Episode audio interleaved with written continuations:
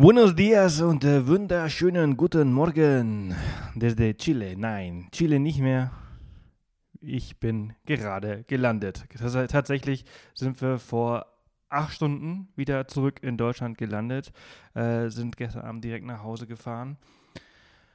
Durch den Schnee, es hat schon geschneit hier in Garmisch. Heute Nacht hat auch ganz viel geschneit und äh, ja, es ist äh, 6 Uhr morgens und äh, ich sitze schon wieder im Büro, denn es steht ein Haufen an Arbeit an. Und äh, ich äh, wollte gestern schon diese Folge veröffentlichen, aber wir sind jetzt drei Tage ungelogen. Wir sind über 72 Stunden zurückgereist. Von unserem letzten Ort in Chile bis nach Garmisch hat es jetzt richtig, richtig lange gedauert. Hat einfach damit zu tun, dass Chile ein unglaublich langes, langes Land ist. Und äh, ja, die Strecken, die man da fahren muss, sind einfach gigantisch. Wir haben unglaublich viel Strecke gemacht in den äh, letzten 14 Tagen, die wir dort waren. Und das hat, war wahnsinnig geil. Ich sitze hier, es ist 7 Uhr morgens, ich habe hier schon mein Mate. Ich habe mir so eine Mate-Bowl, äh, also so ein Mate mitgebracht. Mega geil. Das Ding haut rein. Ich glaube, mittlerweile bin ich so ein bisschen immun gegen Kaffee und Flat White. Äh, davon konsumiere ich viel zu viel und ähm, wach werde ich davon auch nicht mehr. Und jetzt habe ich hier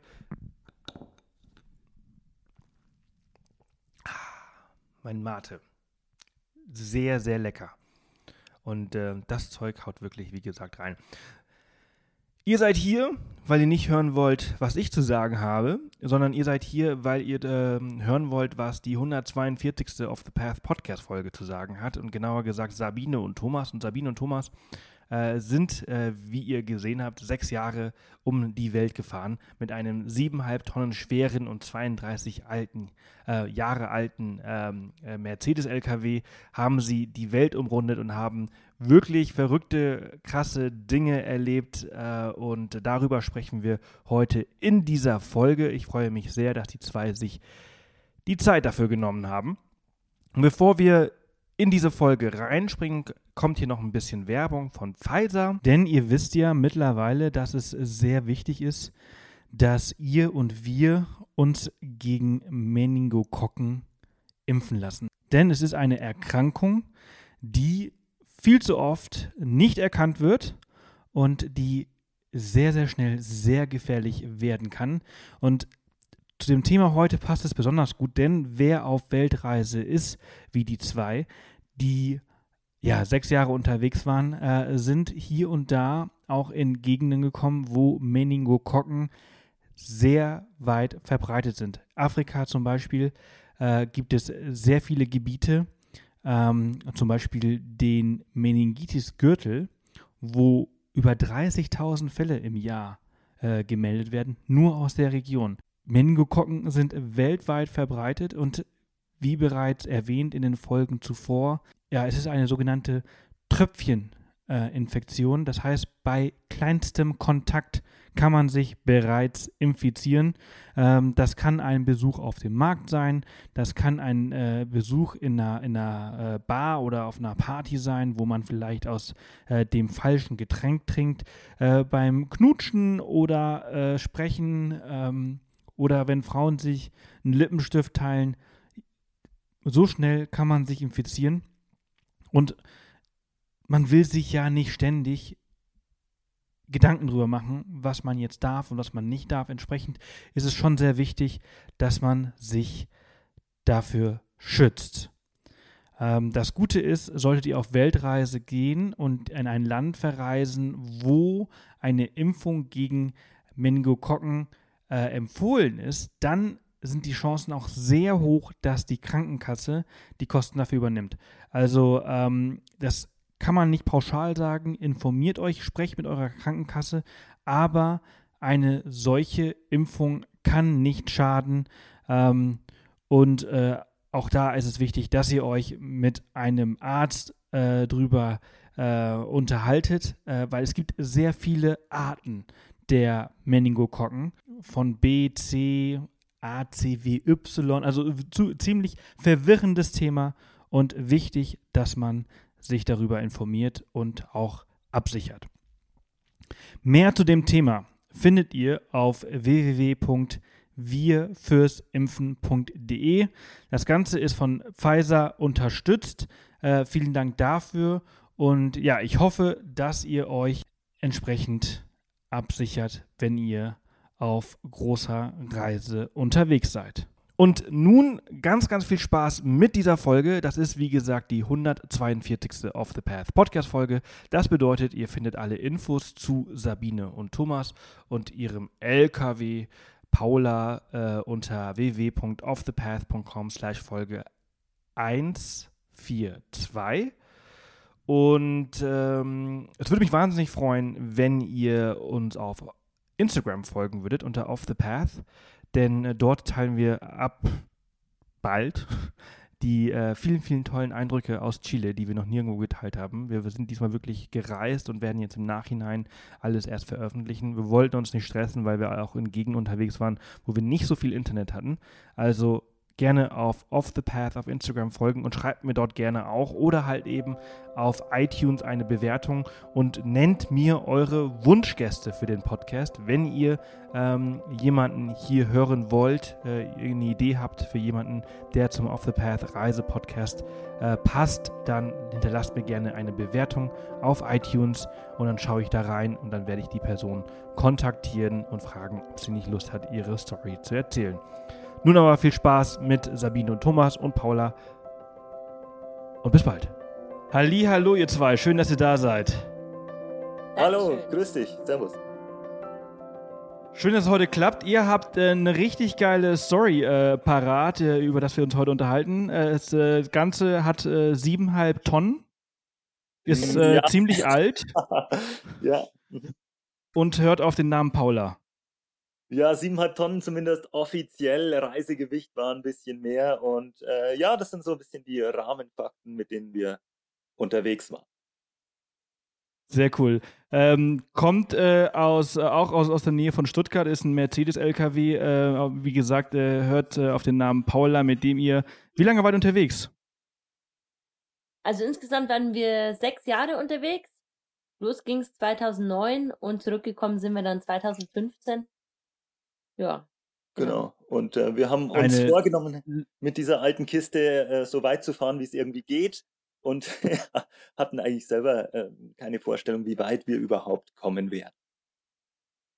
Ja, das ist ziemlich krass. Äh, die, über diese ganzen Geschichten äh, werden wir heute mal ein bisschen ausführlicher äh, sprechen. Äh, bevor wir ähm, auf die Erlebnisse kommen, sprechen wir doch einfach mal ein bisschen über, über euch. Ähm, wie seid ihr auf diese Idee gekommen, beziehungsweise was ist euer Background? Was habt ihr vorher gemacht, bevor ihr entschieden habt, ja, sechs Jahre auf Weltreise zu gehen? Ich gehe mal davon aus, sechs Jahre war auch nicht wirklich geplant, oder? Ja, das ist, äh, stimmt ganz gut. Also, dass wir wirklich sechs Jahre unterwegs sein werden, damit haben wir nicht gerechnet. Und äh, war auch gut so, ähm, dass wir nicht wussten, wie lange es dauert, weil sonst wären wir sicher gar nicht erst losgefahren. Ähm, wir hatten uns überlegt, wir wollen also wirklich Maximum haben wir gesagt, drei Jahre nehmen wir uns Zeit, äh, weil wir Lust hatten, die Welt besser kennenzulernen. Und äh, ja, man kann ja zu Fuß gehen, wenn man reisen will. Man kann äh, ja mit öffentlichen Verkehrsmitteln unterwegs sein, vielleicht sogar segeln oder Radfahren. Ähm, wir haben uns eben entschieden, wir wollen mit dem eigenen Fahrzeug losziehen und äh, uns die Welt anschauen. Sabine hatte Lust drauf, ich hatte Lust drauf und dann hat eigentlich nichts dagegen gesprochen, es nicht zu tun. Wir haben beide hm. damals also, um auf, Entschuldige, um auf deine Frage zurückzukommen. Ähm, Thomas hat Forstwissenschaften studiert in Freising und ich Malerei an der Akademie in Stuttgart. Und am Abschluss oder zum Schluss unserer Studien haben wir dann beschlossen, auf Reisen zu gehen. Das hat eigentlich ganz gut, zeitlich ganz gut gepasst. Wir mussten nicht wirklich viel aufgeben, außer unseren kleinen WG-Zimmern. Und genau, dann waren wir eigentlich schon startklar. Das ist ziemlich spannend. Thomas, du hast gerade gesagt, äh, die, die, einen laufen, darüber haben wir gerade erst äh, eine Folge veröffentlicht, die anderen fahren mit Fahrrad, haben wir auch schon gehabt. Ähm, und die meisten äh, machen dann eine Weltreise äh, mit dem Rucksack oder Flieger oder halt aber haben einen kleinen Camper-Van, äh, ein kleines Auto. Ähm, ihr seid aber äh, gleich Vollgas, also siebeneinhalb Tonnen ähm, offiziell, hast du gesagt, Reisegewicht deutlich mehr. Ähm, das ist schon eine ordentliche Größe. Mm, ja, Besonders von einem WG-Zimmer. naja, es hat sich so ungefähr gedeckt mit der Größe vom WG-Zimmer, von daher war die Umgewöhnung nicht so wahnsinnig groß. Also ungefähr Studentenwohnheimszimmergröße, äh, 11 Quadratmeter ist der Wohnraum äh, von Paula.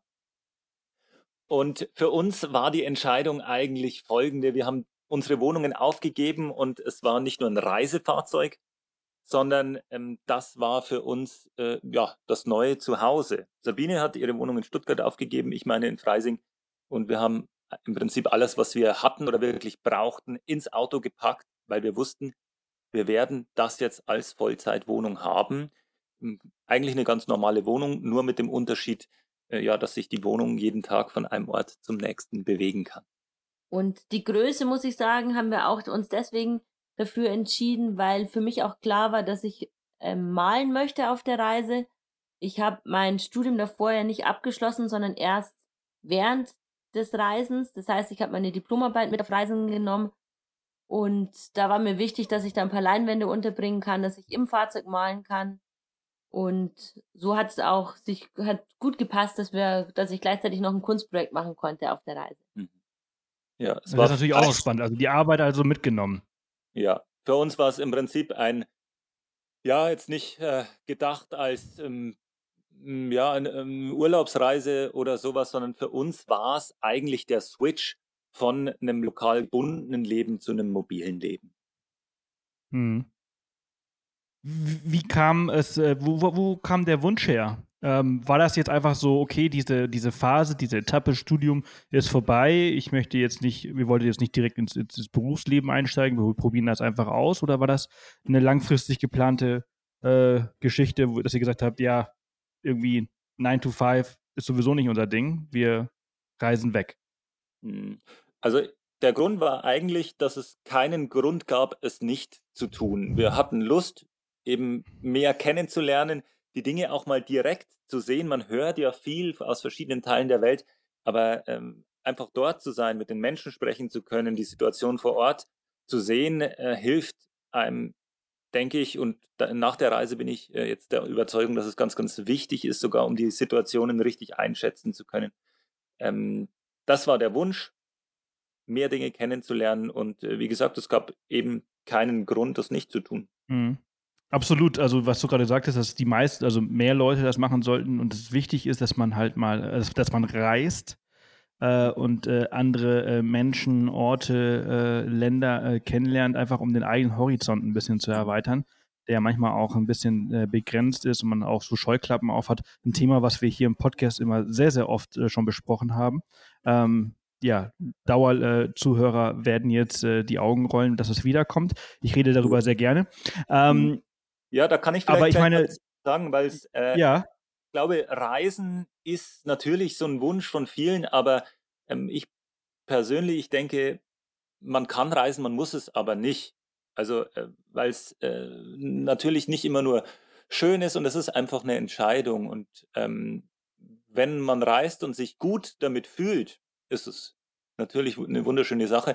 Aber äh, ich bin auch der Überzeugung, dass es nicht jedermanns Sache ist. Also es gibt so viele Dinge, ähm, die man in seinem Leben tun kann. Man, man, meiner Meinung nach muss nicht jeder unbedingt mal unterwegs sein.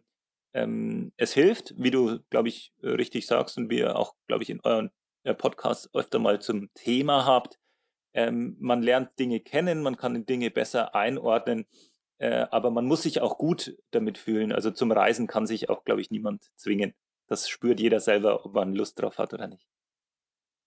Nee, das stimmt. Also da, da, da stimme ich dir über, äh, überein, also da, gar keine Frage. Mhm. Ähm, dennoch, also worauf es bei mir hinausgeht, ist einfach, dass jeder einfach mal über den eigenen Tellerrand mal rausschauen sollte und äh, merken sollte, dass das, was in den Nachrichten ja so oft so gerne besprochen wird, immer das Negative ist und die Welt nicht so negativ ist, wie es um 20, äh, 20 Uhr äh, präsentiert wird. Und ja. äh, Reisen hilft da enorm, um, die, um, um das zu verstehen und zu erkennen. Mhm. Ja, ähm, zurück ja. zu ähm, 2009. Deswegen hat mich das so gewundert. Also wie kamt ja. ihr 2009 auf diese Idee? Wenn du, wenn, wenn, wenn mir heute jemand sagt, ich äh, kaufe mir einen Van oder einen LKW und mache mhm. damit eine Weltreise, dann wundert mich das nicht, mhm. weil das ja mittlerweile ein eine anerkannte Art des Reisens ist und auch normal ist. Äh, das machen sehr viele. Ähm, man ist nicht mehr besonders, wenn man das so macht. Äh, ja. Oder nicht mehr so sehr besonders. 2009 war das aber anders. Ich kenne wenig Leute, die äh, in den 2000er Jahren äh, mit dem ja. Auto oder mit dem LKW um die Welt gereist sind. Wie ja. war die Reaktion der Leute auf eure Idee? Also man muss natürlich sagen, auch damals gab es schon Menschen, die unterwegs waren äh, mit dem LKW. Es gibt Leute, die sind äh, in den 50er, 60er, 70er Jahren äh, viel unterwegs gewesen und haben sehr, sehr krasse Aktionen gemacht, auch mit dem eigenen Fahrzeug. Ich würde sagen, der Hype äh, war noch nicht so groß. Der Begriff Vanlife war noch gar nicht erfunden. Ähm, und ich muss ganz ehrlich sagen, bei uns war es so, wir wussten das auch nicht. Ist jemand unterwegs? Äh, Gibt es andere Leute, die die gleiche Route fahren? Ähm, wir sind mit einer Vorstellung losgefahren, dass wir gesagt haben, ach, ich weiß gar nicht, ob jemand anders diese blöde Idee hat, sich in ein altes Auto zu setzen und Richtung Osten zu fahren, soweit es irgendwie geht. Und wir haben dann auf der Reise sehr vereinzelt Menschen getroffen, die auch unterwegs waren Richtung Mongolei, ähm, Richtung Zentral Asien und haben dann auch erst gelernt, es gibt ja, es gibt äh, eine Reiseszene. Ähm, ich kann es persönlich nicht einschätzen, ob momentan in, in diesen Ländern mehr los ist. Man hört auf jeden Fall mehr. Ähm, und klar, wir waren relativ, sag ich mal, jetzt vor äh, 2009, ja, vielleicht, vielleicht war noch nicht so viel los und vielleicht war es noch nicht so ein großer Hype, äh, sich ins Auto zu setzen und loszufahren.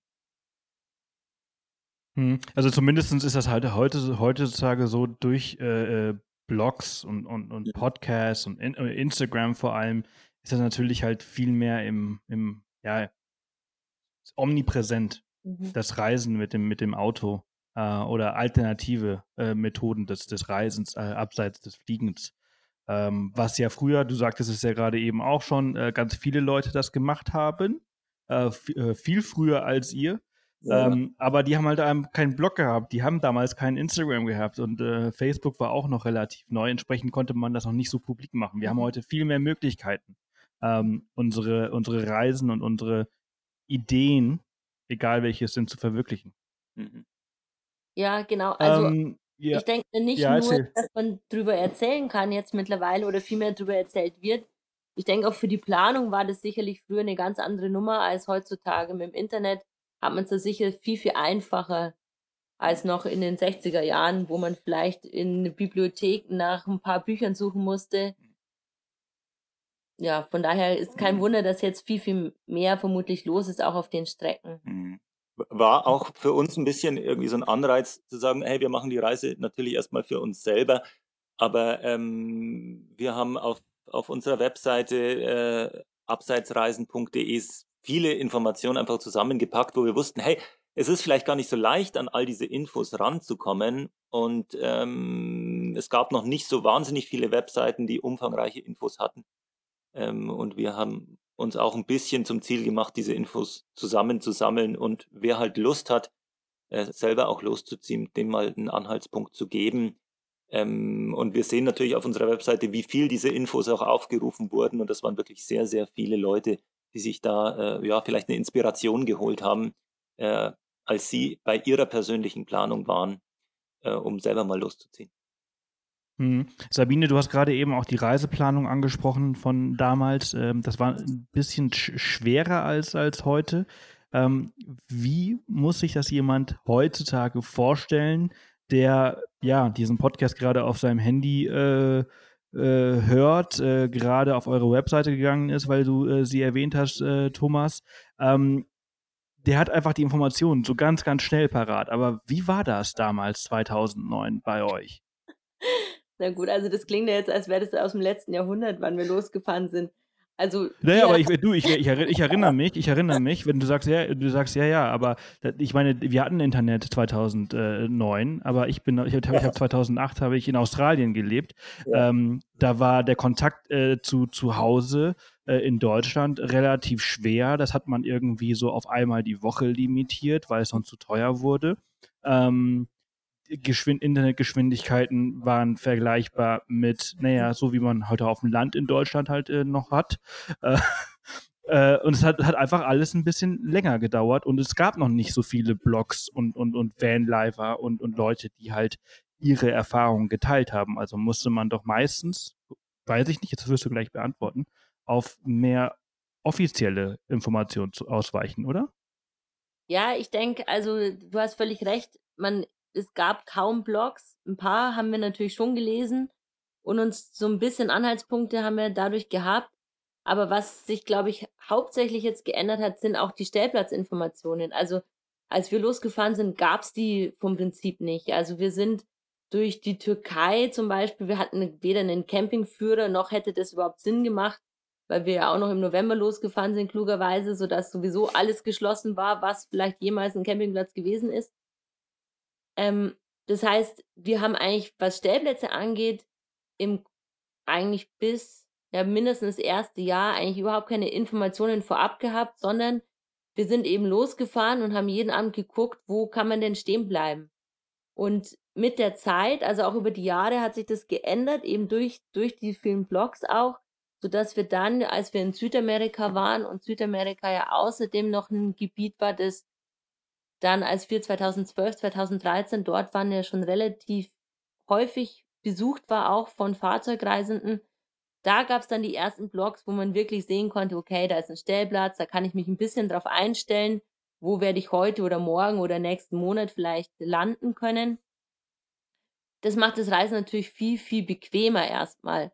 Als wir dann wieder in Afrika waren, war es wieder mehr oder weniger Pustekuchen, weil da gab es wieder keine Fahrzeugreisenden oder fast keine, so dass wir dann wieder anfangen mussten, selber uns die Stellplätze zu suchen. Mhm. Und ähm, wir haben auch all unsere Stellplätze tatsächlich in Afrika fotografiert und getrackt, um sozusagen so eine erste Hilfe zu geben für diejenigen, die das auch machen wollen. Hm. Weil man hat natürlich, wenn man weiß, wo man am Abend landet, eine viel größere Möglichkeit oder eine längere Zeit, den Tag zu nutzen, weil wenn ich nachmittags um drei anfangen muss, mir den Stellplatz zu suchen oder ob ich abends um sechs mir den Stellplatz suchen kann oder vielleicht sogar mal eine halbe Stunde in die Dunkelheit fahren kann, weil ich weiß, da kommt noch was, ähm, kann ich ganz anders reisen natürlich. Auf der anderen Seite ist es aber auch, nimmt man sich auch ein bisschen was von seiner Flexibilität und von seinem Entdeckertum, wenn man sich jetzt an solchen Blogs entlang hangelt. Also es hat, denke mhm. ich, beides. Hat beides, hat beides seine, genau, seine Vor- und Nachteile. Ja, also ich habe ich hab zufällig letzte Woche mal äh, in, in diese iOverlander-App reingeklickt, die, glaube ich, äh, viele kennen. Also was da mittlerweile in, in äh, Südamerika an Stellplätzen drin ist, da kann ich ja, also teilweise habe ich das Gefühl, jede, alle zwei Kilometer ist dann verzeichneter Stellplatz drin und ähm, das es eben bei uns gar nicht äh, in, in, in vielen Teilen, wo wir unterwegs waren. Wir sind ja, haben fünf, fünf Kontinente durchquert. Südamerika gab es ganz gute Informationen, aber wie Sabine eben gerade auch schon sagte, Afrika oder auch große Teile von Asien, ähm, ja, muss man einfach gucken, wo fährt man hin, wie kommt man über die Grenzen. Äh, ja, war auch schön, muss ich sagen. Ähm, nicht so viel Infos zu haben, war vielleicht ein bisschen äh, spannender oder abenteuerlicher noch. Wollte ich gerade sagen, ich glaube, dieses keine Information haben, wir recherchieren uns ja heutzutage zu Tode. Ähm, wir, wir, und, und das Ding ist, wir, wir kriegen diese ganzen Informationen meistens auch und entsprechend haben wir dann natürlich nochmal ganz andere Ängste, vor mhm. Situationen, als wenn wir nichts wüssten. Dann würde man eigentlich relativ entspannt an die Sache rangehen. Hat also beides seine Vor- und Nachteile. Äh, ja. Und äh, wie ihr beide auch gerade schon sagtet, also ich meine, ja, der, der Abenteuer, der Entdeckergeist, der geht natürlich halt so ein bisschen verloren, wenn man halt weiß, äh, wo man äh, am Ende des Tages schläft oder was einen erwartet, äh, wenn man ähm, ja hier links abfährt oder da rechts abfährt. Ja. Ähm, das ist auf jeden Fall so. Ähm, wie wie war euer. Ihr habt gesagt, du hast am Anfang gesagt, Thomas, hast du äh, gesagt, ihr drei Jahre maximal eigentlich so eingeplant. Äh, ja, hätte ich gewusst, ja. dass ich sechs Jahre unterwegs bin, hätte ich es wahrscheinlich nicht gemacht. Was war euer Plan? Also unsere welche, Idee welche war, Route wolltet ihr nehmen? Mhm. Wir, wir hatten uns schon überlegt, wir wollen äh, erstmal so weit fahren, wie es irgendwie geht. Äh, und wenn es irgendwie geht, einmal rund um die Erde. Und unsere Planung sah eigentlich so aus, dass wir in einem Dirke-Atlas mal äh, einen Strich durch die Kontinente gezogen haben und ungefähr wussten, wo fahre ich denn in den Kontinent rein und wo fahre ich denn aus dem Kontinent raus, ohne genau zu wissen, wie komme ich von einem Kontinent zum anderen. Und ähm, ja, als wir dann plötzlich am Ende von Asien standen und merkten, jetzt ist nur noch Wasser vor uns, äh, dann hatten wir nämlich genau dieses Problem, was wir gerade vorhin angeschnitten hatten. Wir hatten keine Informationen, wir wussten nicht, es ist, kann ich mein Wohnmobil von Südostasien äh, nach, nach Nordamerika bringen und wenn ja, wie geht das? Ähm, und äh, das hat uns letztlich dann dazu gebracht, dass wir kurz davor waren, die Reise wirklich äh, abzubrechen, weil wir keine Lösung finden konnten. Ähm, also so ein paar Informationen, die sind, äh, klar ist es ein bisschen, bisschen spannender und, und abenteuerlicher, wenn ich so ins Blaue hinausfahre, wie wir es gemacht haben. Ähm, aber man kommt schon immer wieder auch in unangenehme Situationen. Also ich kann mich gut daran erinnern, wir standen in äh, Malaysia äh, neben den äh, Petronas Towers, haben gerade auch noch unseren Motor zerlegt, äh, weil der nicht so wollte, wie wir wollten. Äh, und äh, standen so mit diesen Einzelteilen ums Auto rum, verteilt da die Arme bis über die Ellbogen hinaus mit Öl verschmiert ähm, und haben eine Nachricht nach der anderen bekommen als Absagen, dass es eben keine Möglichkeit gibt, unseren LKW irgendwie über den Pazifik auf die andere Seite ähm, nach Nordamerika zu kriegen. Und das war natürlich eine Situation, äh, wo, wir, wo wir schon schwer gezweifelt haben und in dem Moment eigentlich bereits entschlossen hatten, komm, wir drehen um, wir fahren nach Hause. Äh, das hat alles keinen Sinn mehr. Ja, man muss auch wissen, hm. dass unser LKW äh, Übermaße hat, sodass wir den eben nicht in den Container packen können. Also Containerverschiffungen sind ja eigentlich von jedem Ort zu jedem Ort mehr oder weniger möglich. Mit Roro, also Roll-on, Roll-off, Fähren ist, sieht das Ganze ganz anders aus. Und es gab tatsächlich, also wir haben nicht recherchieren können, niemanden, der diese Strecke bereits verschifft hatte. Also es gab welche, die sind nach Indien äh, zurück verschifft, aber jetzt in die USA haben wir überhaupt keine Informationen bekommen. Und auch die Reedereien, muss man sagen, hatten selber überhaupt keinen blassen Schimmer, wie gehen sie um mit einer Privatperson, mit einem Campingauto. Was ist ein Campingauto? Was darf da drin sein oder nicht?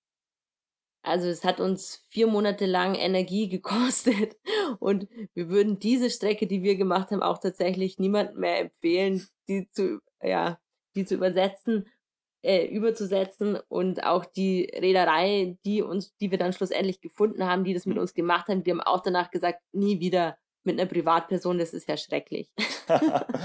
Mhm. Das ist wahrscheinlich auch ein Bereich, der sich über die letzten äh, ja, zehn Jahre auch weiterentwickelt hat. Äh, Containerverschiffung ist ja gar kein Problem von Autos und solche Sachen, aber mittlerweile machen es auch viel mehr Leute. Ja. Entsprechend sind diese Reedereien vermutlich auch ein bisschen offener dem gegenüber. Aber 2000, äh, ja, 2010, 11 war das ja. vermutlich ein bisschen anders. Ähm, du hast gesagt, äh, Sabine, dass du diese, diese Route äh, niemandem empfehlen würdest, die so zu machen. Welche Route würdest du denn empfehlen? Beziehungsweise, bevor du die eine Frage beantwortest, musst du ja sagen, welche Route ihr eigentlich gemacht habt. Ja, also wir sind losgefahren, eben von Deutschland Richtung Osten, durch die Türkei, Iran, dann nach Turkmenistan, Usbekistan, Kirgistan, durch die Mongolei und China bis nach Südostasien, sind dann ähm, durch Laos, Thailand, Kambodscha habe ich glaube ich vergessen. Kambodscha kam erst noch Thailand, Malaysia und dann über Singapur haben wir dann in die USA verschifft. Ähm, das Ganze hat schlussendlich alles gut geklappt, aber diese Verschiffung eben zwischen Singapur und USA, die würde ich jetzt nicht wirklich, kann ich nicht wirklich empfehlen, aber vielleicht hat sich da wirklich schon was getan und die sind ein bisschen entspannter geworden und ja, wir selbst waren auch absolute Verschiffungsneulinge. Auch wir könnten mittlerweile, glaube ich, die Strecke entspannter meistern. Also als Tipp kann ich nur sagen, jeder, der verschifft, stellt keine Fragen. Je weniger Fragen, desto weniger komische Antworten erhält man und desto weniger Probleme hat man, glaube ich, schlussendlich. Ja, naja, wir sind dann, äh, vielleicht um die Route noch ein bisschen weiter zu skizzieren, wir sind ja dann in Nordamerika angekommen und haben uns dann an der Panamericana Richtung Süden getastet, Kanada, USA, rein nach Mexiko, auch über diese Grenze, äh, wo einem äh, viele sagen, nee, das kannst du nicht überleben. Also äh, man sagte uns wirklich, äh, ja, also, oder manche sagten uns, ähm, ihr, ihr, könnt nicht nach Mexiko fahren, ihr werdet sofort erschossen, hat uns sogar angeboten, uns Bewaffnet zu begleiten. Ähm, ja, auch, auch eine ganz, ganz lustige Geschichte, in der wir ähm, ja auch äh, in unserem Buch ein bisschen äh, erzählt haben, wie es dazu kam, ähm, dass wir diese, dieses Angebot dieser bewaffneten Begleitung bekommen haben. Ähm, wir haben es überlebt, sind dann weitergefahren durch ganz Zentralamerika, äh, hatten dann wieder dieses Problem der Verschiffung, weil zwischen Panama und Kolumbien gibt es ja immer noch keine Straße. Da gibt es ja dieses Sumpfgebiet. Bis heute nicht. Genau. Bis heute nicht, dieses Darien Gap, was ja äh, mhm. aber im Verhältnis relativ leicht zu überwinden ist, muss ich sagen, im Gegensatz zum Pazifik oder diese Probleme, die wir beim Pazifik hatten. Und haben uns dann äh, vom nördlichsten bis zum südlichsten Punkt von Südamerika getastet. Und äh, ja, die letzte spannende Etappe ging dann nochmal vom, von der Südspitze Afrikas bis zurück in die Heimat. Also so mal ein kleiner, ganz, ganz schneller Abriss von äh, sechs Jahren Weltumrundung. Aber gigantisch, also das ist schon echt äh, ziemlich cool, was ihr da so erlebt habt. Also, äh, oder was ihr alles befahren habt. Äh, was, was ihr erlebt habt, darüber sprechen wir ja gleich nochmal. Mhm. Ähm, nochmal äh, sechs Jahre. Ihr, ihr, habt ja zum Glück, habt ihr ja währenddessen äh, gearbeitet und entsprechend diese, diese Reise von unterwegs vermutlich finanziert. Ist das richtig? Ähm, nein. gut, okay, gut. Haben, Wie habt ihr sie finanziert? Genau, wir haben tatsächlich nicht unterwegs gearbeitet, sondern wir hatten, also unser Plan waren ja die drei Jahre und für diese drei Jahre hatten wir auch vorneweg Geld äh, gespart und also davor verdient und angespart. Und ähm, nun wurde ja unsere Reise dann doch länger, aber wir sind über Weihnachten immer nach Hause geflogen und haben in diesem Zeitraum dann zu Hause Geld verdient. Das heißt, ähm, wir waren ein paar Wochen zu Hause, haben, ich habe zum Beispiel bei einem Weihnachtsmarkt mitgemacht und Thomas hat angefangen, äh, Vorträge zu halten über unsere Reise. Und so haben wir in den paar Wochen, die wir dann zu Hause waren, ähm, unser, ja, unser Konto wieder so ein bisschen auffüllen können und konnten das Geld der drei Jahre eigentlich recht gut strecken. Und unterwegs haben wir einfach versucht, so sparsam wie irgendwie möglich zu leben, um eben ja möglichst wenig dazu verdienen zu müssen. Für uns hat es gut so funktioniert und wir wollten auch ganz gezielt nicht unterwegs arbeiten. Für uns war klar, die Zeit, die wir unterwegs sind, die wollen wir intensiv erleben können. Und wenn wir arbeiten, dann wollen wir lieber die Zeit auch haben, um gleichzeitig Familien, unsere Familien wiederzusehen, unsere Geschwister, mit denen auch ein bisschen Zeit verbringen zu können. Weil man muss schon sagen, dass in sechs Jahren Reise es fehlt einem ja auch ein bisschen was. Also man verzichtet durchaus auch auf, ja, auf soziale Kontakte eigentlich, wenn man unterwegs ist. Man kann zwar skypen, man kann telefonieren. Das ging auch mit jedem Jahr natürlich besser. Dass wir unterwegs waren, gab es da mehr Möglichkeiten. Aber das fehlt einem natürlich und so konnten wir diese zwei Sachen eigentlich sehr, sehr gut kombinieren. Ja, und das hat, hat nicht zuletzt hat es natürlich auch Spaß gemacht, ähm, wir haben uns von Anfang an sehr, sehr viel äh, Zeit und Energie auch reingesteckt, eben diese Reise zu dokumentieren und hatten da natürlich dann auch äh, wunderbare Aufzeichnungen, sehr, sehr viele Fotografien, ähm, mit denen wir dann ja eigentlich die Chance hatten, von dieser Reise zu erzählen und das eben weiterzugeben, was wir erfahren haben. Und ähm, ja, das ist nicht nur, war nur nicht nur während der Reise eine sehr, sehr schöne Möglichkeit, das weiterzugeben, sondern äh, letztlich ist es ja auch zumindest für mich persönlich dann zu meinem Hauptberuf geworden. Hm, oh ja, genau. Du bist ja jetzt auch viel oder ihr seid beide auch viel unterwegs und, und äh, erzählt jetzt von eurer ähm, spannenden sechsjährigen Weltreise. Ihr, ihr, habt ein Buch rausgebracht, äh, was jetzt im, im Nachhinein ja auch natürlich halt auch zum, zum richtigen Job geworden ist. Ähm, aber nochmal zurück, ich meine, so eine Reise ist ja auch äh, auf sechs Jahre, auch wenn man äh, nebenbei immer mal wieder ein bisschen Geld verdient, auch re relativ teuer. Äh, Paula war mit Sicherheit äh, nicht nur äh, teuer in der Anschaffung, sondern auch äh, im Unterhalt, oder? Ähm, nein, stimmt beides eigentlich nicht. ähm, okay.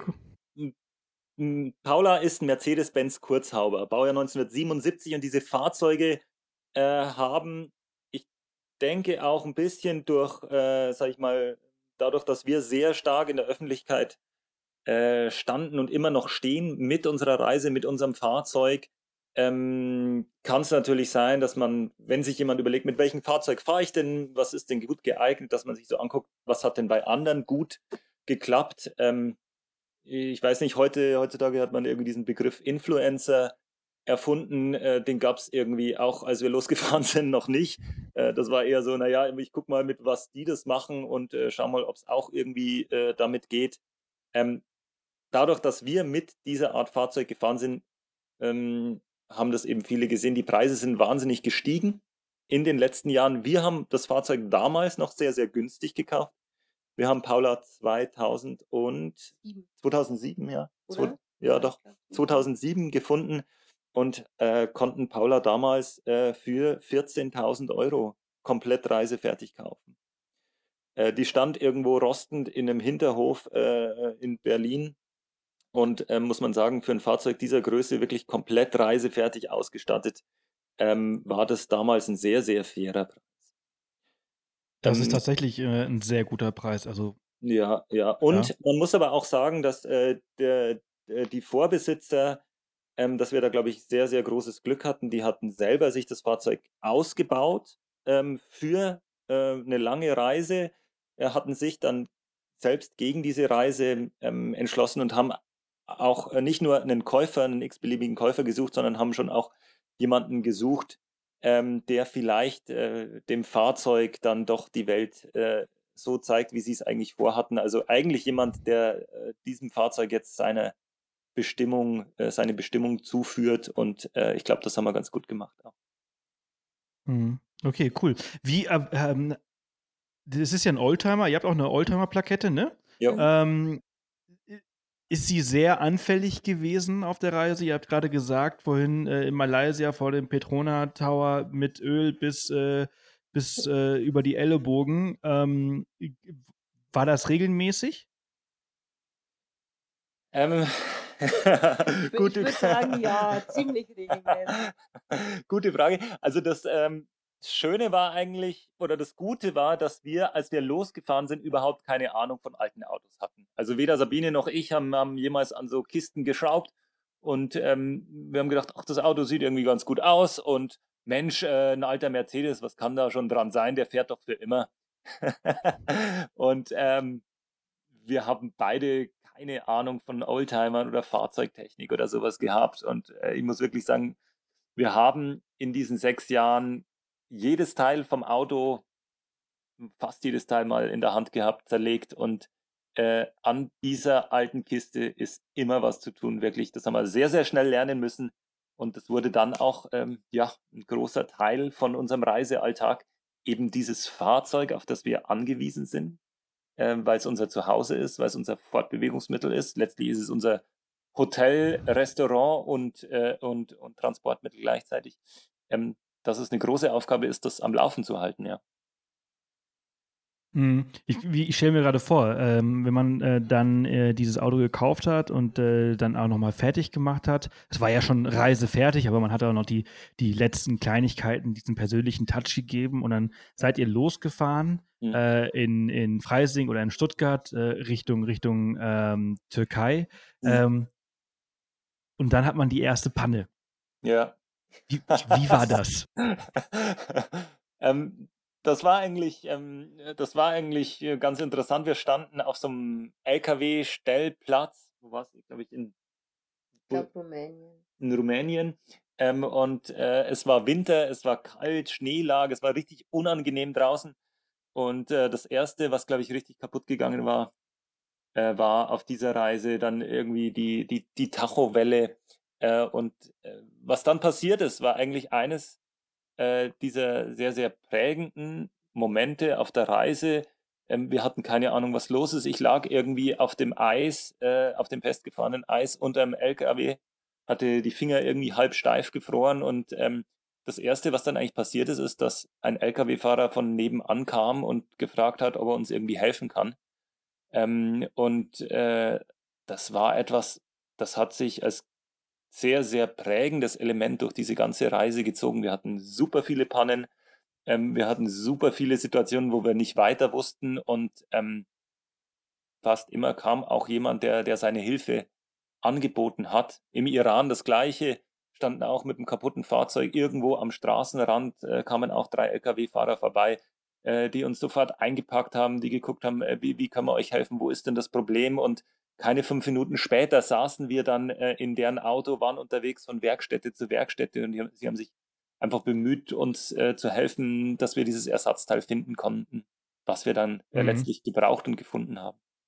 Also der Iran, der kommt hier ja. im Podcast äh, immer extrem gut weg. Das ja. ist immer der Wahnsinn. Also Stammhörer, äh, die werden das jetzt äh, auch, die werden jetzt auch nicken da sitzen. Der, also egal welcher Gast hier ist, mhm. äh, alle schwärmen von den Iranern und vom Iran, wie geil es ist. Ich habe noch nie was Schlechtes gehört, außer in den Nachrichten.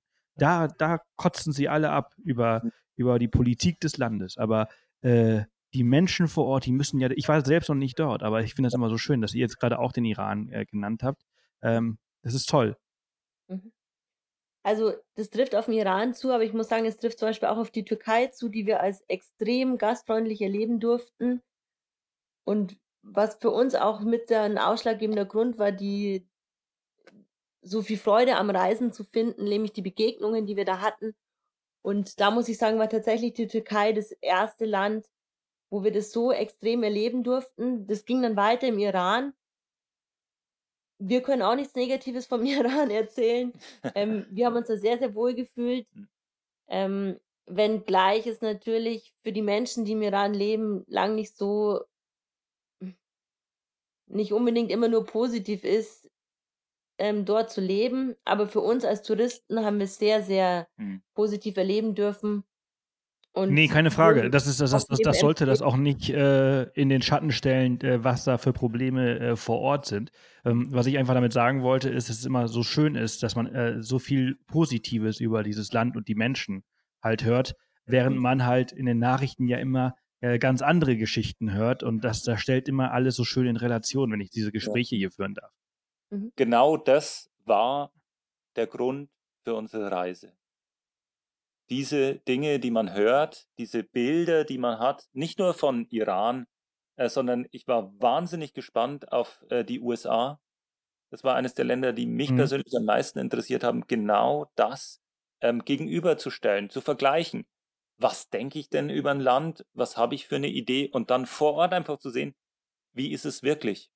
Und sich sein eigenes Bild zu machen aufgrund seiner eigenen Begegnungen. Dieses Bild ist sicher nicht objektiv, das man auf einer Reise bekommt. Aber es ist ein Bild, das kann mh, hm, das, was man denkt, was man weiß, ergänzen.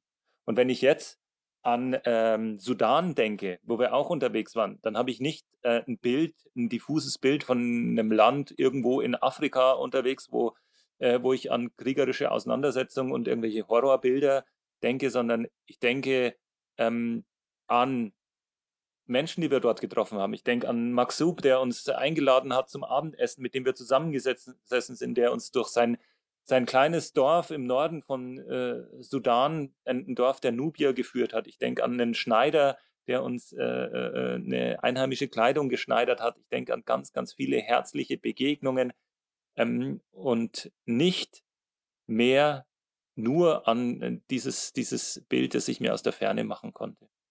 Also wie gesagt, mhm. das war der Grund, weswegen ich zumindest losziehen wollte, um die Welt zu sehen. Und das ist, da kommen wir wieder auf den Punkt, den wir halt am Anfang angesprochen haben, weshalb es so wichtig ist eigentlich äh, mhm. zu reisen, weil man halt eben diese Bilder halt selbst machen muss äh, oder sollte. Natürlich mhm. ist es nicht für jedermann was, mhm. ne? Also es gibt ja. ja auch diesen Unterschied. Wir reden ja immer vom Reisen und wir reden ja mhm. nie vom Urlaub. Ja, ja. Ne? Weil das zweierlei Paar Schuhe sind. Mhm. Ähm, ja. Jeder, der einmal gereist ist, äh, der, der kennt den Unterschied. Äh, jeder, der nur im Urlaub war, der kennt das vielleicht nicht. Ähm, und äh, das finde ich das Tolle, dass wenn ihr jetzt so, ihr seid jetzt sechs, wie viele Länder habt ihr bereist? Das sind doch bestimmt 100 äh, und irgendwas, oder? Nee, also, also auf der Reise 54. 54 Länder. Insgesamt haben wir sicher noch irgendwie ein paar mehr, aber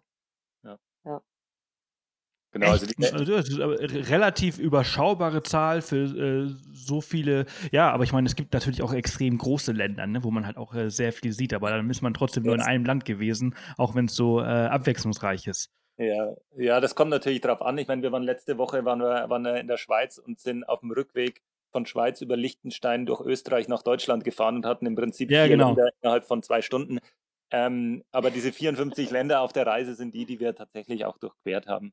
Ja, ja, ja, ja. Ähm, äh, ja, Europa ist da sehr übersichtlich, da kann man äh, ja viele, viele verschiedene Länder innerhalb kürzester Zeit machen. Ähm, Mit Russland wird es schon schwieriger. ja, wenn man ja, genau, also Russland, China, USA, Kanada, das sind einfach äh, gigantische Länder. Ja, ja. Ja, von daher, oder diesen, ich, diesen Sommer waren wir jetzt, ähm, wir hatten ja wieder, ah, vielleicht erzähle ich das ein bisschen später. Will nicht alles vorwegnehmen.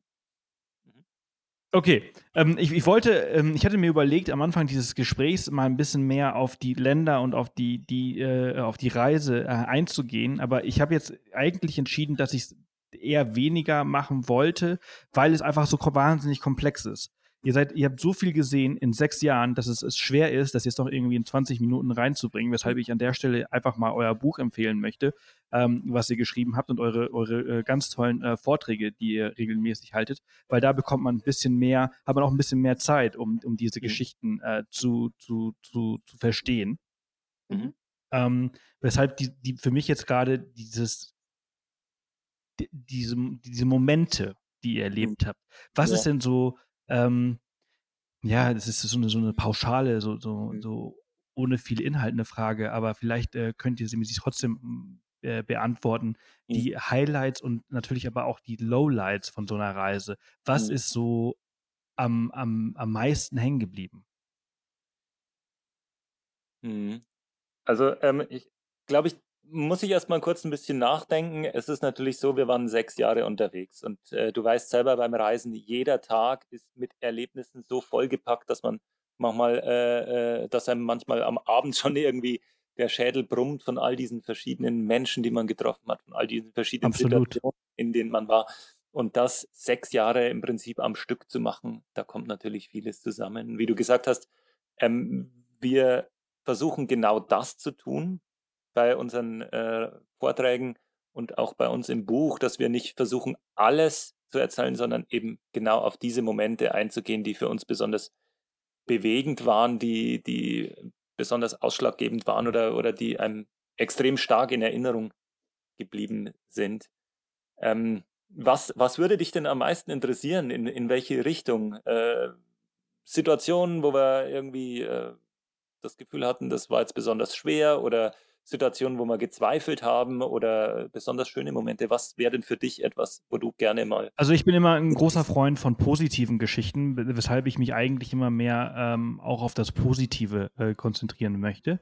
Ähm, also was sind so Momente, wo ihr so wahnsinnig überrascht wart von, von Land, von, von Menschen von, ähm, oder wo ja komische Situationen sich irgendwie äh, besser geworden sind? Mhm. Also was für mich, ähm, Sabine sagt gerade, ich, äh, äh, ich könnte was erzählen äh, zu, zu ähm, einer Situation in Namibia. Für mich waren eigentlich die entscheidenden Momente oft diejenigen, ähm, die mich so ein bisschen irritiert haben, wo ich plötzlich nicht mehr wusste, ja, äh, Moment mal, wo, wo bin ich denn jetzt? Oder ähm, äh, wo man so ein bisschen vom Kopf gestoßen ist, weil das sind die Momente, wo man rausgestoßen wird, auch aus seinem aus seinem, äh, ja, vielleicht aus seiner Komfortzone. Und äh, das waren oft Momente auch, wo nicht ich ähm, etwas erfahren habe, sondern wo uns Fragen gestellt wurden. Und äh, ein Moment war, den wir, den ich sehr, sehr ja, eindrücklich erlebt habe, war, dass wir im Norden von Namibia saßen, in so einer ja, sehr, sehr trockenen Gegend, äh, halbwüstenartig an der Grenze zu Angola äh, in einem Kral der Himba. Das ist eine Volksgruppe, die dort lebt. Ähm, wir sind rausgefahren dort und äh, hatten uns einen Übersetzer gesucht, der uns auch helfen konnte, uns mit den Leuten wirklich äh, auszutauschen. Und ähm, wir haben so erzählt, was wir ein bisschen machen. Und ich habe so die, die Frauen gefragt, was die äh, dort so machen, weil die Männer waren in dem Moment unterwegs mit den Tieren. Als Halbnomaden laufen die rum. Es war heiß, es war staubig und wir saßen dort so ähm, zusammen und die Frauen haben dann so gefragt, ja, was macht ihr denn? Und wir haben erzählt, ja, wir reisen jetzt so seit so langer Zeit. Und dann haben sie gefragt, ja, wie, wie ist denn, habt ihr Kinder? Und wir haben erzählt, nee, wir haben keine Kinder. Äh, und dann haben sie gefragt, ja, wie, wie, wie schaut's denn bei euch aus? Also wenn ihr so lange unterwegs seid, wenn ihr jetzt seit Jahren reist, wer passt denn eigentlich auf eure Tiere zu Hause auf? Und ähm, erstmal so eine verstörende Frage. Nee, ich habe keine Tiere zu Hause. Sabine und ich, wir haben beide keine Tiere zu Hause.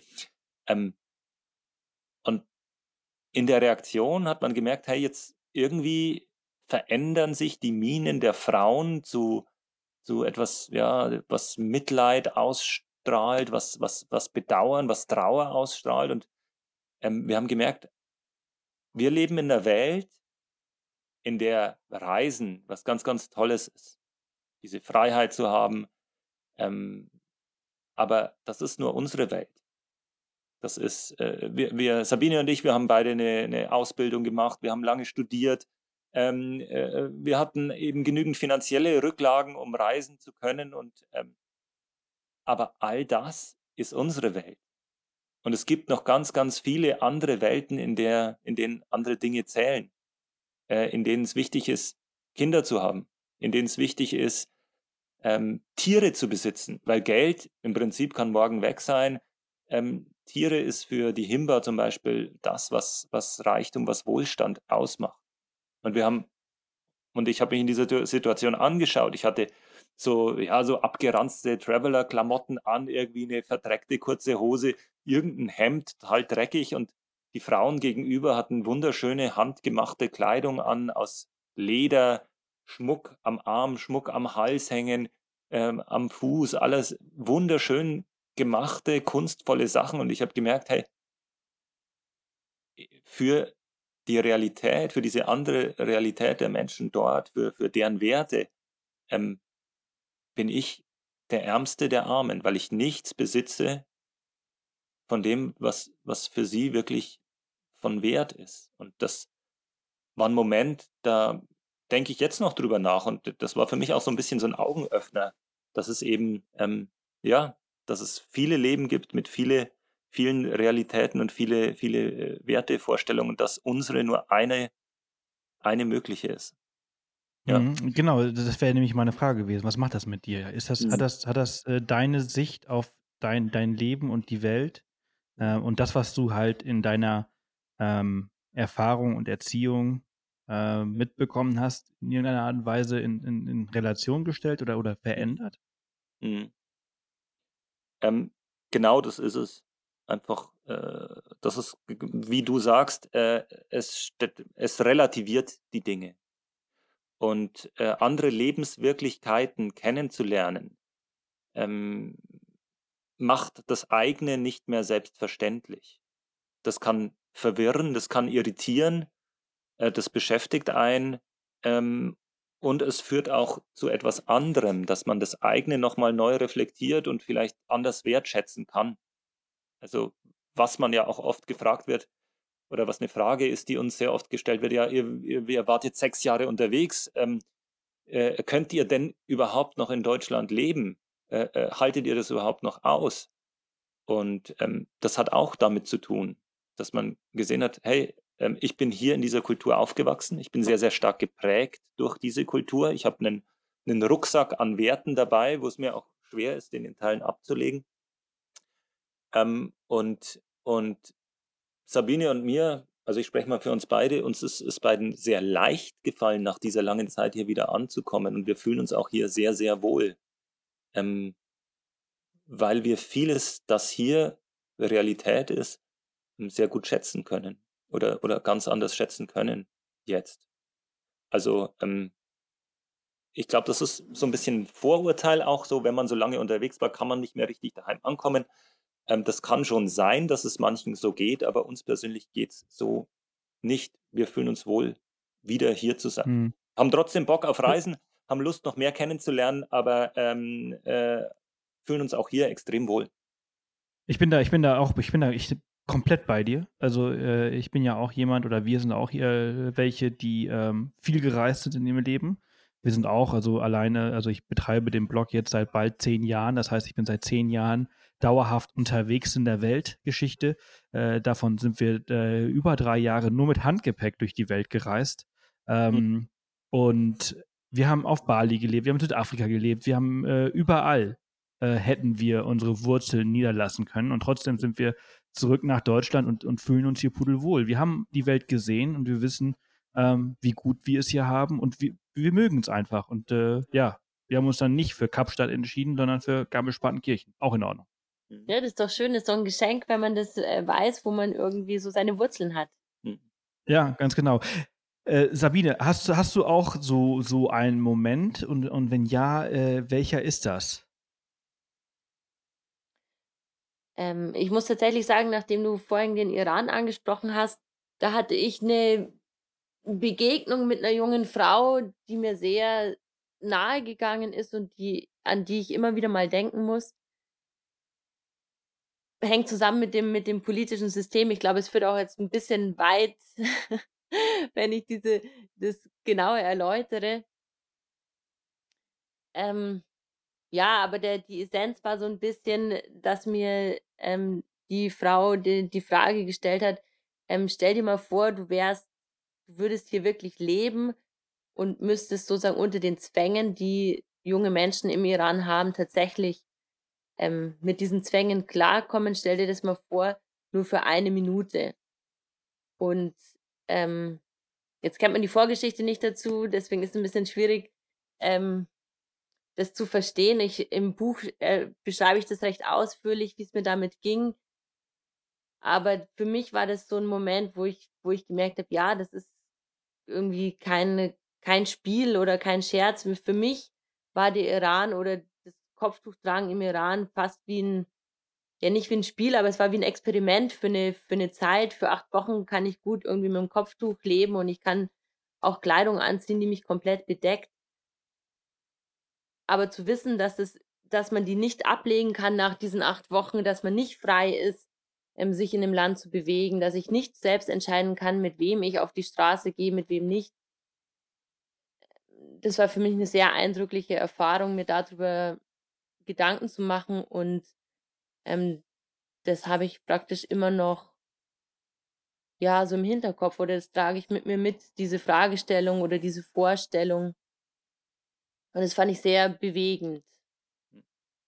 Mhm. Ist auch natürlich auch eine, eine wahnsinnige äh, Eingriff in die äh, Privatsphäre des Menschen, ne? Also nicht machen zu dürfen, ähm, ständig äh, in der Kontrolle zu sein, besonders als Frau. Mhm. Ähm, das ist schon, schon krass. Ja, also es ist, es ist tatsächlich unvorstellbar. Ich glaube auch nicht, dass man sich das, äh, das kann man doch nicht mal ansatzweise irgendwie vorstellen, äh, es sei denn, man hat es äh, wirklich durchlebt. Ähm, und äh, acht Wochen bedeutet es bedeutet nicht es durch durchleben ähm, oder es durchzuleben, nee, wie du gerade gesagt gar hast. Das ist halt ja, ich kann mir das gut vorstellen, wenn du sagst, ja, ein Spiel oder halt ja eine kurzzeitige Phase. Ich weiß, dass es bald vorbei ist. da, dafür kann ich es halt ja der durchziehen. Danach bist du irgendwo in Südostasien unterwegs und dann ist ja alles easy peasy. Mhm. Genau. Ähm, aber das halt irgendwie, ja, ja, tagtäglich, äh, du, du, musst auf, all, auf alles achten, ähm, äh, was du tust, äh, für immer. Das ist schon, schon eine krasse, ähm, ja, Eingrenzung. Mhm. Genau. Ja, gut. Ähm, ihr seid jetzt äh, weiterhin auf, auf Reisen. Ihr, ihr habt das Buch äh, rausgebracht. Äh, wann ist das rausgekommen? Ist diesen März rausgekommen und mittlerweile schon in der dritten Auflage. Also wir freuen uns riesig, dass das. Herzlichen so Glückwunsch. Ja, Danke. wir freuen uns echt riesig und ab morgen geht dann unsere Diershow-Saison wieder los. Thomas wird in, ja, ich glaube, an 50 Tagen durch Deutschland und Österreich touren. Mhm. Und ja. ja. Also ich bin Das ist wahrscheinlich gut. doppelt so anstrengend wie eure Reise. äh, ach nee, das ist ganz schön. Ich, ich erzähle gerne und äh, das macht einfach Freude, diese Dinge von der Reise weiterzugeben und auch mal ein bisschen mehr Zeit zu haben, da tiefer einzusteigen. Morgen geht's direkt los ähm, und äh, ja, ich freue mich einfach jetzt wirklich auf diese Zeit wieder auch äh, erzählen zu dürfen. Und ähm, mhm. das Buch macht auch Freude. Äh, ich habe es gerade neben mir liegen und äh, ich blätter, muss ganz ehrlich sagen, äh, blätter selber immer wieder ganz gerne da rein, weil es einfach äh, in vielen Teilen so ja exakt so geworden ist, wie wir uns das gewünscht hatten. Ähm, und äh, freut mich auch, dass es, dass es so gut ankommt und dass viele Menschen Interesse daran haben. Mittlerweile oft auf den Bestsellerlisten für diese äh, für Reisebücher. Ähm, das ist natürlich auch ein Geschenk, einfach die Chance zu haben, solche Erfahrungen weiterzugeben. Mhm. Ich habe ja auch ein paar Bücher geschrieben äh, und äh, wie war das für euch? Also ich meine, sechs Jahre in ein Buch äh, reinzubringen, ähm, stelle ich mir extrem schwer vor, weil es gibt einfach so wahnsinnig viele Erlebnisse. Wo, wann habt ihr gesagt, okay, die kommen jetzt rein und die fallen jetzt weg? Also tatsächlich haben wir erstmal einfach losgeschrieben und ähm, jetzt schlussendlich hat das Buch, glaube ich, 350 Seiten. Wir hatten aber, das war über doppelt so dick, als wir unser erstes Manuskript eigentlich äh, fertig getippt hatten. Und dann haben wir, ja, wir haben es eben unserer Lektorin lesen lassen, wir haben es auch Freunden lesen lassen und haben gesagt, seid so ehrlich, wie es irgendwie geht. Alles, was langweilig ist, kommt raus. Und es ist gar nicht so einfach, ähm, trotzdem ein rundes Bild zu geben von sechs Jahren und gleichzeitig nicht alles doppelt zu erzählen. Also man muss jetzt nicht die, weiß ich nicht, die 30, wie viel Reifenpannen hatten wir, die muss ja, man nicht lesen. also die muss man nicht 40 Mal lesen, die liest man halt einmal und kann sich das dann so weiter vorstellen. Also ja, uns war vor allem wichtig, dass wir ein rundes Bild abgeben von der, von der Reise, dass es sehr viel Positives beinhaltet, aber dass es auch zeigt, was es auch bedeutet zu reisen ähm, was man da auch für, ja, manchmal Sachen mitmacht oder auch mal Zweifel hat, mhm. auch mal traurig ist oder man erlebt ja auch durchaus Dinge, die einem, wie jetzt, wie jetzt die Begegnung mit der Frau im Iran, einem ja schon nahe gehen und ja, wir, genau. Für uns war eigentlich äh, die Prämisse oder das, was wir machen wollten, einfach ein ehrliches Buch zu schreiben und ähm, man sieht so viele äh, natürlich auch irgendwie tolle Bilder und wenn ich, wenn ich bei Instagram irgendwie durchrolle mit bestimmten Hashtags, ähm, dann sieht man äh, ganz viele Sonnenuntergänge und ganz viele Menschen an wunderschönen Orten, die hinten im Auto liegen, rausschauen, draußen brennt ein Lagerfeuer und dahinter der Sonnenuntergang und vielleicht hängt im Hintergrund noch eine Hängematte. Ja, das ist Teil des Lebens unterwegs. Das ist ein wunderschöner Teil, aber es ist halt nicht vollständig. Und wir wollten ein vollständiges Bild abgeben und äh, so ehrlich äh, schreiben, wie wir, äh, wie es möglich ist, damit auch wirklich jemand, der das selber vorhat oder der auch selber mal eine Zeit unterwegs war oder der sich überlegt, ich will selbst mit dem Auto reisen gehen, ähm, ein, ein ehrliches Bild zu machen, ähm, was vielleicht äh, alles auf ihn zukommen kann. Mhm. Super, das ist, das ist ein schöner Abschluss zu einer äh, sehr tollen äh, Folge hier im Podcast. Äh, ich danke euch vielmals, dass ihr euch die Zeit genommen habt heute. Ähm, Thomas, äh, dir ganz, ganz viel Erfolg auf äh, deiner Dia-Show äh, in den nächsten 50 Tagen. Ähm, das braucht sehr viel Energie. ich wünsche dir alles Gute für und natürlich halt auch nochmal für, für euer Buch. das hört sich wirklich klasse an. Ähm, weiterhin äh, für die nächsten drei, drei bis 30 Auflagen. Und äh, ja, danke, dass ihr heute dabei wart. Ja. ja. vielen Dank, hat uns auch riesig Spaß gemacht. Vielen Dank für die spannenden Fragen auch. Ich glaube, ja. wir sind äh, zum Teil auch wirklich schön eingestiegen in dieses Thema und äh, ja, macht Spaß. Ich wünsche dir alles, alles Gute weiterhin für deinen Podcast und wir haben schon ein paar Folgen gehört und äh, du hast immer spannende Gäste und ich glaube, es lohnt sich für jeden da mal reinzuhören. Danke, tolle Gäste wie ihr. Bis dann. Tschüss. Ja, danke, ciao. Tschüss. So, das war es auch schon wieder mit den zwei beziehungsweise drei wahnsinnig toll, was sie alles erlebt haben und wie viel Zeit sie sich für den Podcast genommen haben.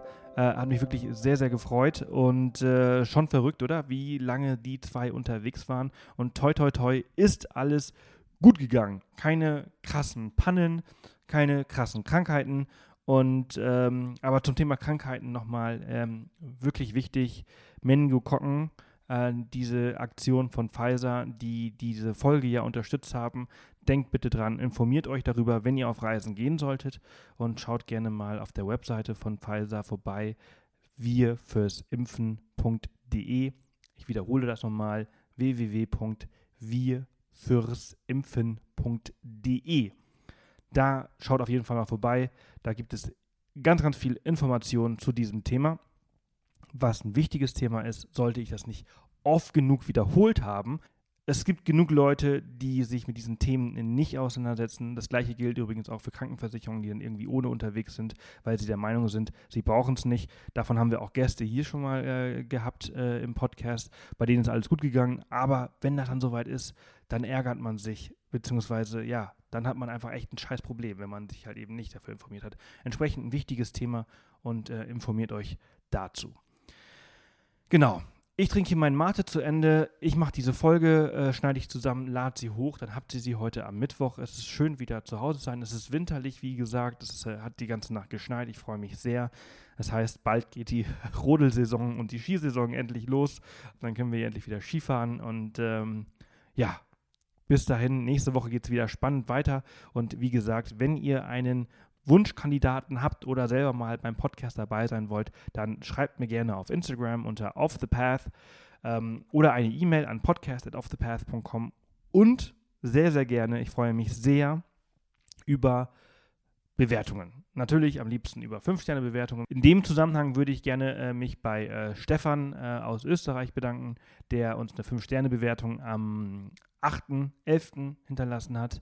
Und ähm, bei Erdliebhaber, der uns in dem iTunes Store in Deutschland am 29. Oktober noch eine 5-Sterne-Bewertung hinterlassen hat. Vielen, vielen Dank dafür, äh, dass ihr euch die Zeit genommen habt. Und ja, bis bald und eine erfolgreiche Woche, egal wo ihr diese Folge jetzt hört. Bis dann. Tschüss.